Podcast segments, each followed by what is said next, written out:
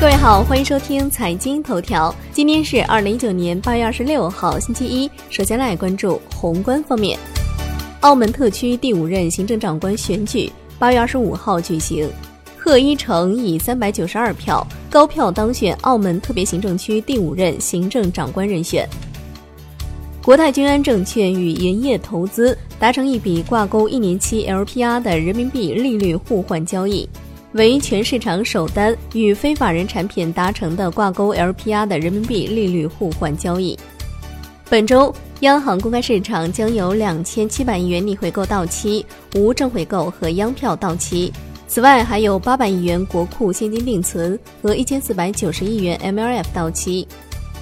来关注国内股市，资本市场深化改革方案已经基本成型，A 股市场即将迎来连串的重磅利好。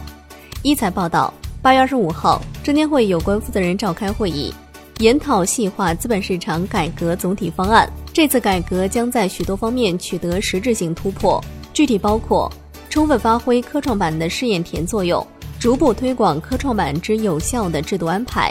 系统推进发行、上市、交易等基础制度改革，争取今年内通过证券法修订。探讨建立具有中国特色的证券集体诉讼制度等。A 股将在八月二十七号入模扩容，当天收盘之后，大盘 A 股纳入因子将由百分之十提升至百分之十五，两融增量模式将开启，潜在增量资金流入可达两千亿元。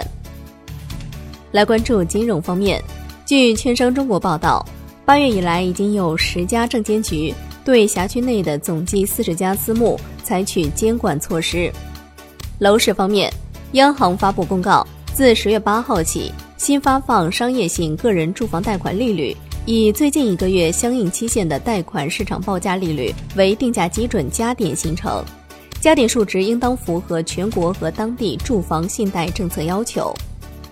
央行有关负责人指出，全国范围内新发放首套个人住房贷款利率。不得低于相应期限 LPR 百分之四点八五，二套个人住房贷款利率不得低于相应期限 LPR 加六十个基点百分之五点四五，与当前我国个人住房贷款实际最低利率水平基本相当。产业方面，二零一九世界机器人大会八月二十五号闭幕。大会吸引了近三十万人次来现场参观，来自二十多个国家、一百八十多家企业、七百多个展品参展。展会期间，企业与项目签约近一百亿元。苏州市已经完成了苏州机场的规划选址、空域研究等前期工作。最后来关注外汇方面，中国外汇交易中心发布关于优化境内美元拆借加权成交利率的通知，将于八月二十六号推出。好的，以上就是今天财经头条的全部内容，感谢您的收听，明天同一时间再见喽。